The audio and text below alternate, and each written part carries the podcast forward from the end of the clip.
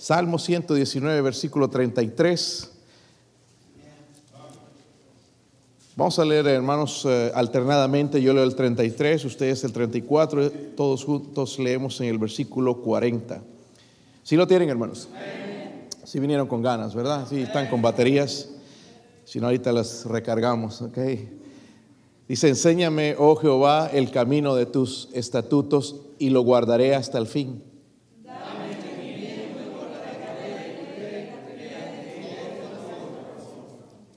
Guíame por la senda de tus mandamientos, porque en ella tengo mi voluntad.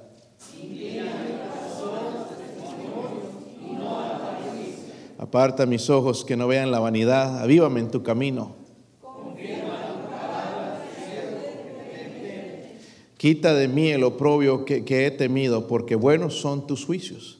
He aquí yo en el lado tus mandamientos. Vivifícame en tu justicia. En varias veces menciona el salmista, él entiende el ah, avivamiento, hermanos, viene a través de la palabra de Dios. Y vamos a seguir ah, meditando en eso y aplicar este mensaje hoy a la necesidad de nuestra iglesia y nuestras vidas. Vamos a orar y decirle, Señor, Señor, hábleme a mí, ¿ok? Hable personalmente con Él. Padre, gracias le damos, Señor, en este día por su bondad y misericordia. Señor, usted es bueno. Señor, ruego, Padre, que el Espíritu Santo se mueva en este lugar, Dios mío, nos hable, nos ayude, Señor, a apreciar su palabra, a amarla, Dios mío, así como lo hacía el salmista. Que lleguemos a ese punto, Señor, de entenderla, Señor, no solamente escucharla, sino entenderla y ponerla en práctica, Dios mío. Pido su ayuda, Dios mío. Ayuda a este siervo inútil, Señor. Lléneme de su espíritu. Padre, si hay alguien sin Cristo, alguien que no tiene la seguridad de ir al cielo, ruego que el Espíritu Santo hoy traiga la convicción del pecado, Señor, la necesidad de salvación, Señor. Oro por su presencia en el nombre de Jesucristo. Amén. Pueden sentarse, hermanos. Estábamos viendo, hermanos, que esto, eh, este salmo comienza con las letras hebreas y vamos en la quinta letra, que es la letra E, es la quinta letra del alfabeto hebreo. Se utiliza, hermanos, al inicio de los verbos para hacerlos causales, es decir, para que tengan motivo, para que tengan una razón. Por ejemplo, les voy a dar en, un momento como palabras declaradas que se van a ver ahí, hazme aprender.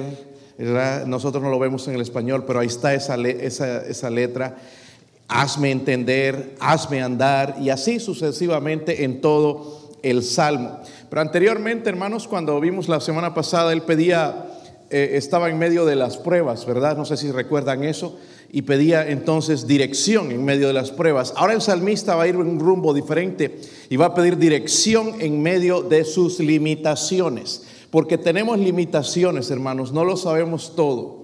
El problema con nosotros es que creemos que sabemos todo. A mí no me digas, yo sé, pero no sabemos en realidad, necesitamos aprender, necesitamos aprender. Y esa era la actitud, el espíritu de este salmista.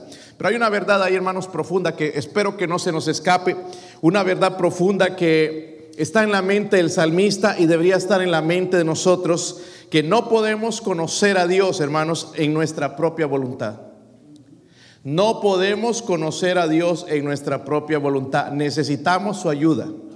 Necesitamos su ayuda y lo voy a demostrar. Pero también aquí el salmista entiende esto. Primeramente que no puede, en el versículo 33, 33, que no puede aprender la palabra de Dios si no es enseñado. No la puede aprender. Número dos, en el versículo 34 menciona entonces que él no puede entender la palabra de Dios si no se le da capacidad de entender. En el versículo 35 él entiende eh, que no puede hacer esto, caminar en la palabra de Dios si no es guiado. En el versículo 36 que leímos también, él prueba de que no puede, versículo 36 les dije, ¿verdad? atesorar la palabra de Dios, sino despierta en él un amor por la palabra de Dios. Y es eso lo, lo que les dije hace un momento, de ojalá o en la oración, de que aprendamos a amar la palabra de Dios. Va a cambiar nuestra vida. En el versículo 37, él también entiende que no puede guardarse del pecado si no es guardado por Dios. En el versículo 38, no puede consagrarse a Dios si no es consagrado a Dios por medio de su palabra. So, él va a hacer tres peticiones que yo veo aquí a Dios. Tres peticiones que ojalá, hermanos, nosotros también aprendamos para ser gobernados por la palabra de Dios, porque es lo que necesitamos, ser gobernados por la palabra de Dios. Mire las tres peticiones. Versículo 33. Si están ahí, hermanos. versículo 33, dice ahí, enséñame, oh Jehová, el camino de tus estatutos y lo guardaré hasta el fin. Se requiere humildad para decir eso también. Dice, dame entendimiento y guardaré tu ley y la cumpliré, dice, de todo corazón, la cumpliré de todo corazón. Esa es la primera petición de él, conocimiento. Amén. Parece sencillo y pensamos que lo tenemos. Pero si el salmista, quien caminaba con Dios, amaba la palabra de Dios, está orando por esto, hermanos, ¿qué más nosotros? ¿Verdad? Conocimiento.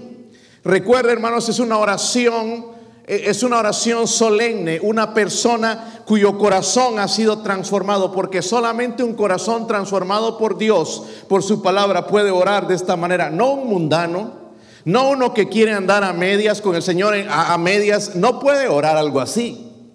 Que le enseñe, que lo guarde, que le dé entendimiento. Solamente un corazón transformado habla de, ser instruido, porque los otros no quieren ser instruidos.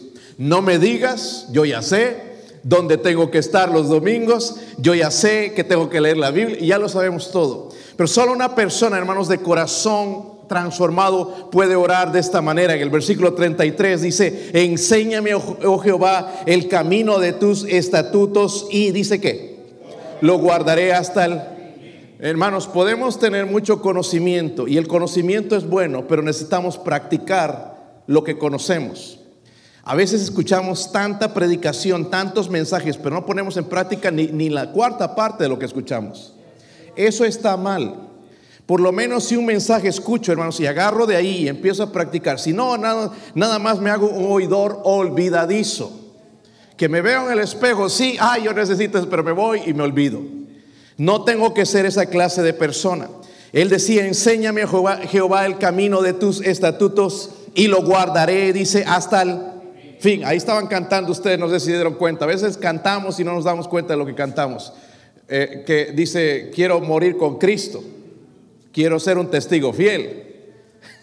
y mejor no voy con eso, hermanos, pero nada más mire las mentiras que decimos. Hablamos de morir con Cristo, pero no estamos dispuestos a testificar de Cristo. nos falta mucho, hermanos, conocimiento. Y ojalá venga eh, el Espíritu Santo y nos dé esa convicción en esta noche.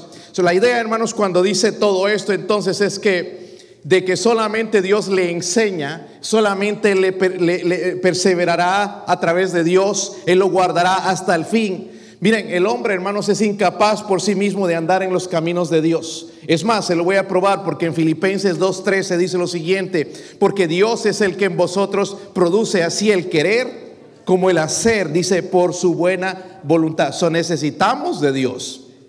Él necesita hacer esto en nosotros, hermanos, porque estamos luchando con algo que se llama la carne, nuestro mayor enemigo, la carne. ¿Verdad? Y no, quiere. En el versículo 34 dice, dame entendimiento. Primero dice, enséñame. Ahora, dame entendimiento y guardaré tú. Pero dice, la cumpliré de qué? De todo corazón. Ojalá aprendamos a amar este libro, hermanos. Va a cambiar nuestras vidas. Va a haber un avivamiento, obviamente, si aprendemos a amar la palabra de Dios y orar como él oraba, primeramente por conocimiento. Charles Spurgeon dijo esto, el príncipe de los predicadores. Dios lo usó poderosamente, hermanos, a este hombre, según lo que dicen los, la, la historia cada servicio que él tenía, hermanos, había 500 personas orando abajo de la iglesia por avivamiento, por, por las almas que venían y cómo Dios usó a ese hombre sin la tecnología que tenemos eh, ahí en ese lugar donde él predicaba, tantos mensajes que escribió, libros y tanta ayuda que sigue siendo hasta hoy por algo. 500 personas, hermanos, orando por, por, por, por él y por, la gente en, en, en, ese pueblo. Pero él dijo algo, entre muchas de sus citas dijo esto, el entendimiento opera sobre las emociones. Importante eso convence al corazón de la belleza de la ley, para que el alma la ame con todas sus fuerzas y después revela la majestad del que da la ley y toda la naturaleza se inclina ante su voluntad suprema. Pero hablando aquí también, hermanos del salmista, él no tenía duda de que Dios había dado su palabra. Pero el único temor que tenía el salmista, hermanos, es que debería ser el temor nuestro también, de que a veces sí leemos mucha Biblia, tenemos mucho en la cabeza y versículos grabados, pero él tenía este temor de no entenderla o de descuidarla, que es lo que hacemos a veces. Tenía ese temor y por eso está orando al Señor desesperadamente. Enséñame, dame entendimiento y guardaré tu ley. Necesito entender lo que leo. Es bueno, hermanos, que el Espíritu Santo vino a nuestras vidas. Porque ahora que leemos este libro lo entendemos. Ahora, si estoy con el televisor, hermanos, y la Biblia no voy a entender. O si estoy con el teléfono al lado, no voy a entender. Pero cuando dejo que el Espíritu Santo interprete a mi vida, voy a entender y va a cambiar y va a transformar. Y es lo que necesitamos, hermanos, en nuestra vida.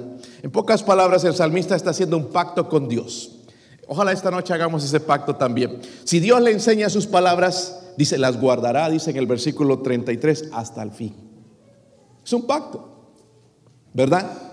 Dice que las guardará hasta... Ojalá, hermanos, cada predicación dijéramos lo mismo. Si yo lo entiendo, lo voy a practicar hasta... Pero nos entra por aquí, nos sale por aquí. Que buen mensaje, no es solamente que sea buen mensaje, hermanos, que entre en el corazón. Mejor que sea un mal mensaje, pero que algo entre y me quede grabado y lo pueda guardar hasta el fin. Otro pacto que hizo, si Dios le da entendimiento de su ley, en el versículo 34, dice, la cumplirá de qué? De todo corazón. ¿Cómo nos falta eso, verdad, hermanos? Dice que la ley de Dios no, los mandamientos de Dios no son gravosos, no son pesados, no son una carga. Es algo que nos debería deleitar cumplir, ¿verdad? Pero no, no nos vamos a deleitar, hermanos, hasta que la empecemos a amar, ¿verdad? La ley de Dios. Primeramente, ora por conocimiento. Segundo, en el versículo 35, hay otra petición de él. Dice que, guíame por la senda de tus mandamientos, porque en ella tengo mi. Miren, hermanos, esta es una oración perfecta para nosotros. Que me guíe. ¿Cómo necesitamos guía? Hacemos, como dije el otro día, hermanos, nos dejamos dirigir, dirigir por los sentimientos. Pensamos con los sentimientos y decimos, es que mi corazón me dice, pero ten cuidado, hermanos, porque la Biblia nos advierte del corazón, que dice que es engañoso y es perverso. Yo no me atrevo, hermanos, a confiar en mi corazón. Tiene que venir de Dios, ¿verdad? Tiene que venir. tengo temor, hermanos, en decir es que se abrió esa puerta y se abrió esta otra y se abrió esta otra. Si no es de Dios, porque incluso el diablo puede abrir puertas. Amén. Si sigues insistiendo en lo que quieres, se va a abrir esa puerta, pero no es la puerta correcta, no es la puerta que Dios quiere. Entonces tenemos que tener mucho cuidado con eso. Necesitamos entonces comprensión.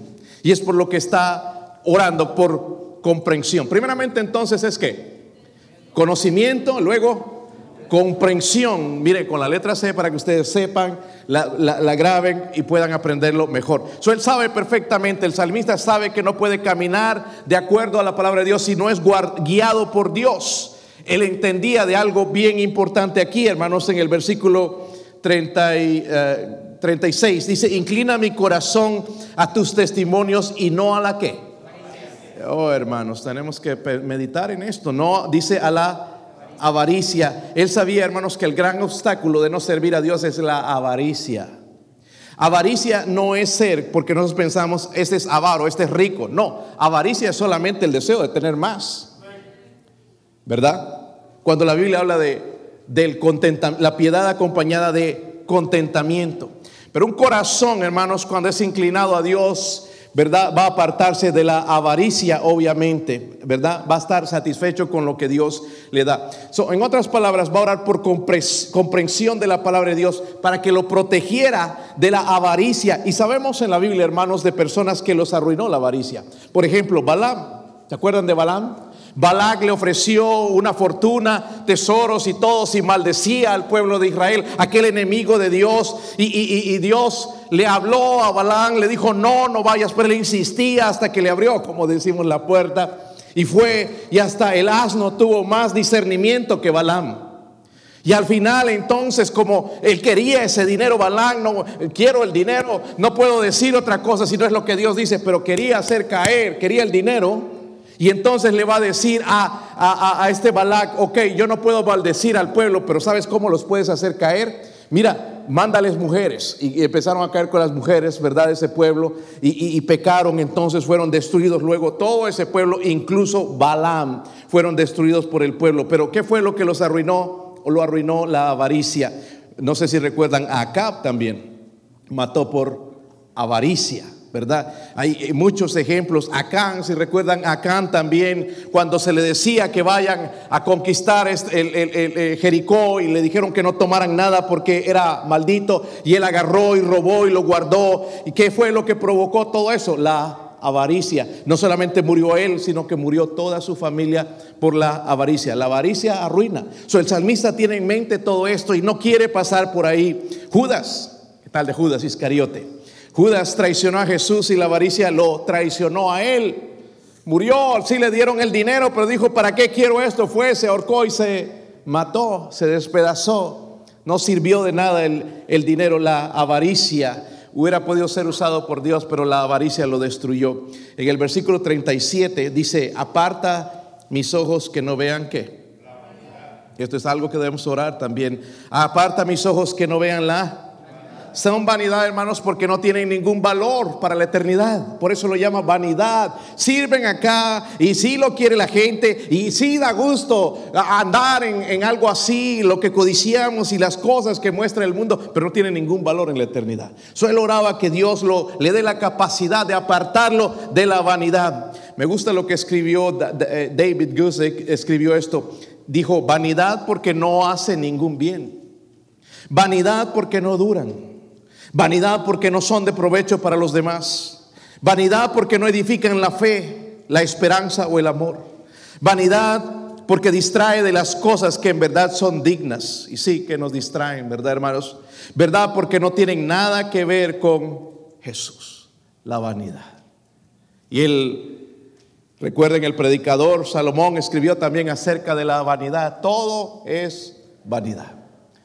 Él había probado, él supo lo que era la riqueza, él sabía lo que era, hermanos, tener casas, siervos, tener dinero, tener oro, tener cuentas bancarias. Él sabía todo lo que eso, pero dice el final, todo es vanidad.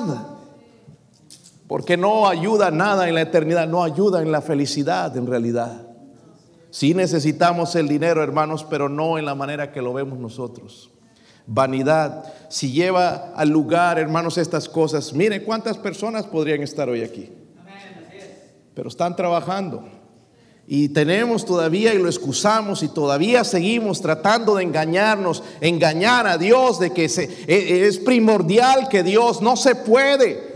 Como les dije el otro día, hermanos, eh, eh, el otro día que hablaba con un maestro de escuela dominical en otra iglesia y, me dijo, ay, me invitaron hoy a la tarde al, al servicio de la noche y yo me quedé así, si es maestro de escuela dominical, es que salgo cansado del trabajo. salen, hermano, a las cuatro, cuatro y media. Yo creo que hay tiempo, hermanos, de preparar. Algunos de ustedes salen raspando, ¿verdad? Se tienen que bañar y venir. Y después se van, pero por su hamburguesa de dos o tres pisos después del servicio.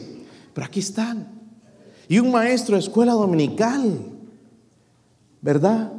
¿Sabe por qué? Porque él no ve la importancia y con razón Dios no lo puede usar. Con razón anda con un cigarrillo y se está apartando y se está bajando, está bajando y tolerando el pecado en su vida con razón, porque no entiende estas cosas. Ha dejado la vanidad encima y de nada aprovecha, hermanos, en realidad.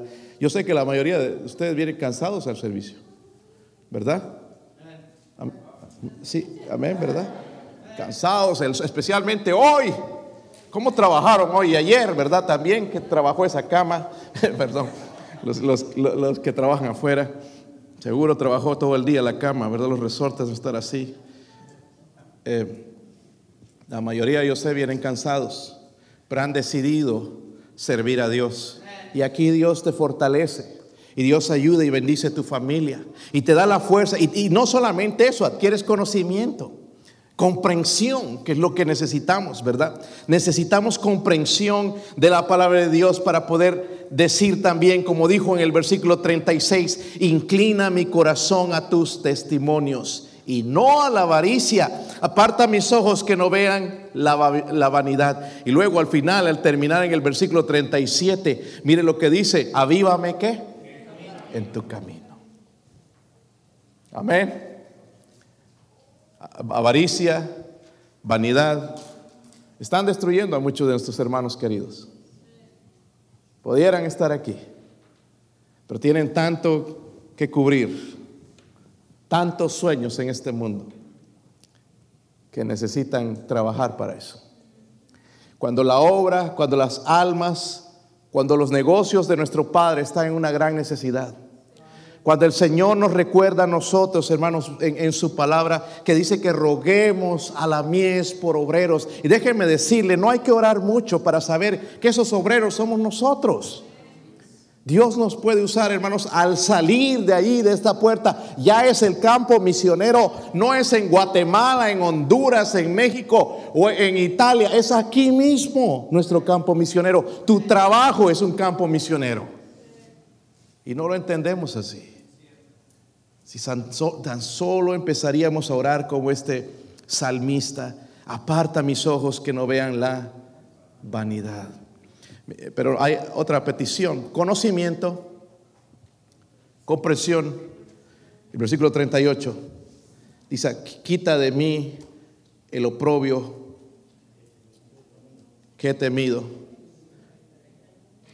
Perdón, el 38, confirma tu palabra a tu siervo que te teme confirma tu palabra, tu siervo que te, Hablamos mucho de temor de Dios, pero a veces no, no es cierto, hermanos, que temamos a Dios. Pero Él puede decir con autoridad, dice, que te, que te teme. Quita de mí el oprobio que, que, he temido, porque buenos son tus juicios. Y aquí yo he anhelado tus mandamientos, vivifícame en tu justicia. So, él está pidiendo, hermanos, que le ayuden en su consagración. Yo quiero estar consagrado al Señor. Pero esa ayuda tiene que venir de Dios. Pero Dios no me va a ayudar, hermanos, acostado en mi cama. Dios me va a ayudar a consagrarme de rodillas y sirviéndole a Él. Es la manera. Amén. El cristianismo no es, hermanos, de flojos. El cristianismo es de gente que trabaja. Se levanta temprano en la mañana y va hasta el trono de la gracia de Dios y busca al Creador. Busca al que puede cambiar la situación de este mundo porque entiende que sin Él nada puede hacer. Eso aprendimos, ¿verdad ya, hermanos? Que sin Él nada podemos hacer. No podemos salir de ese día, hermanos, no podemos pasar del día.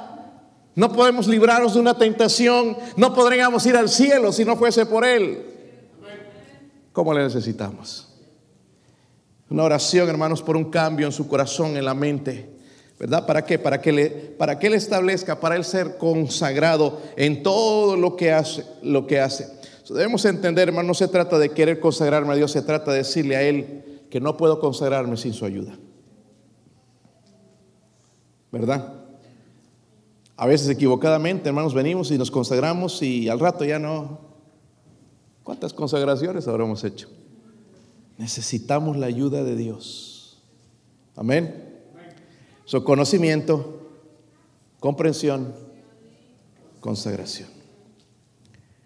Hace unos años, cuando vivía el hermano, el hermano ah, Daniel Garlic nos trató a, a, mí y a mi familia de una manera que jamás nadie nos ha tratado. Cada vez que había una conferencia, hermano, nos pagaba un hotel, eh, los mejores hoteles, cuartos, nos daba comida, nos llevaba a veces el, hermano no ganaba mucho dinero, pero con sus amigos ahí, hermano, nos llevaba a PF Chang's, restaurantes caros, y ahí pagaba todo él, hermano, déjenos ayudarles, porque usted es evangelista, y no con todo gusto, ¿cómo le disfrutaba estar con nosotros? Y siempre nos invitaba a esta conferencia, que era la conferencia más grande de los Estados Unidos de la espada, en, en Walkertown, en, en North Carolina. Íbamos ahí cada año, era, ya sabíamos que nosotros teníamos que estar ahí en julio, cada año, cada año y nos invitaba a él y participábamos en la conferencia también. Y, en cierta ocasión, creo que fue al principio, porque fuimos los dos con mi esposa y, y, bueno, nos contrató el hotel. Y esa ciudad es un poco grande, entonces yo no conocía. Entonces al regresar de la conferencia, como a las 11, 12, así duraban esas conferencias, puse mi GPS. ¿Saben lo que es el GPS, verdad? El Global Position System, ¿verdad? Y el, el, el, ¿cómo se llama eso en español? El sistema de posición global, sí. Y GPS lo conocemos por GPS, ¿verdad? Ya, ya no escucho un hispano decir GPS. GPS. Es la única palabra que sabemos, creo, ¿verdad? Pero la sabemos. Bueno, y puse ahí la dirección del hotel. Dije, vamos a llegar, bueno, rápido. Y ahí decía el tiempo y todo. Y, vamos por aquí, vamos por allá, allá, allá está el hotel, sí. Y, de, repente, hermanos, nos metió en una calle contraflecha, de contravía. Solamente era una vía y, venían así, dobla a la derecha, dobla. Y yo doblé, y le hice caso al GPS. Y por, por poco ya mi esposa estaba, ya es bien nerviosa, y, y, bien nerviosa de, que vayamos a chocar. Pero bueno, me tuve que dar la vuelta ahí y regresar. El GPS, esa es la dirección que me dio. ¿Y cuántas otras veces más, verdad? Nos confiamos. Y, está bien, hermanos, gloria a Dios, por eso yo lo uso todos los días, porque me dan direcciones y lugares y lo uso todo el tiempo, que qué bueno. Pero muchas veces nos dirige a otros lugares. He escuchado historias horroríficas que los ha llevado a lugares peligrosos también, ¿verdad? No es perfecto. Hermanos, pero este libro sí es perfecto. Esto me va a llevar a la eternidad, primeramente, confiar en Jesucristo. Y me va a llevar por el camino correcto. Es decir, si yo soy un niño, me va a llevar por el camino de Dios. Yo no voy a tener que ver el mal. Si soy un joven, el día que tenga que buscar a alguien para casarme, no lo tengo que buscar Dios. Voy a encontrar a la persona que Dios tiene preparada para mí. mi matrimonio va a ser bendecido, mi vida va a ser bendecida. Me va a guiar en todo. En mis negocios, en mi trabajo, en mi ministerio, en todo lo que haga, me va a guiar este libro. No se equivoca. E, esto entendió, hermanos, el, salmista, que espero que nosotros lo entendamos. ¿Podemos ser gobernados por este libro? ¿Podemos ser guiados por él? Porque hoy en día nos guían otras cosas. CDC, y no que mejor no quiero hablar eso porque hoy ya me van a sacar del internet también si digo algo. Pero qué confianza tenemos en la gente, hermanos, y no en la palabra de Dios. Este libro cambia y transforma. Y ojalá pudiéramos decir como él, hermanos, dice, eh, cuando decía, lo guardaré hasta el fin, guardaré tu ley, dice, porque en ella tengo mi voluntad. Dice, avívame en tu camino. Ojalá lo lleguemos a ver en un tiempo. Y al final termina diciendo, vivifícame, dice, en tu justicia. Más antes dice, porque buenos son tus juicios. Buena es la palabra de Dios. ¿Quiere ser gobernado por la palabra de Dios? ¿Quiere ser dirigido? ¿Cómo lo necesitamos hoy en nuestros días? Más que nunca, miren, estamos entrando en tiempos de crisis y viene gente a nosotros con preguntas. Ese es el mejor momento de ser cristiano.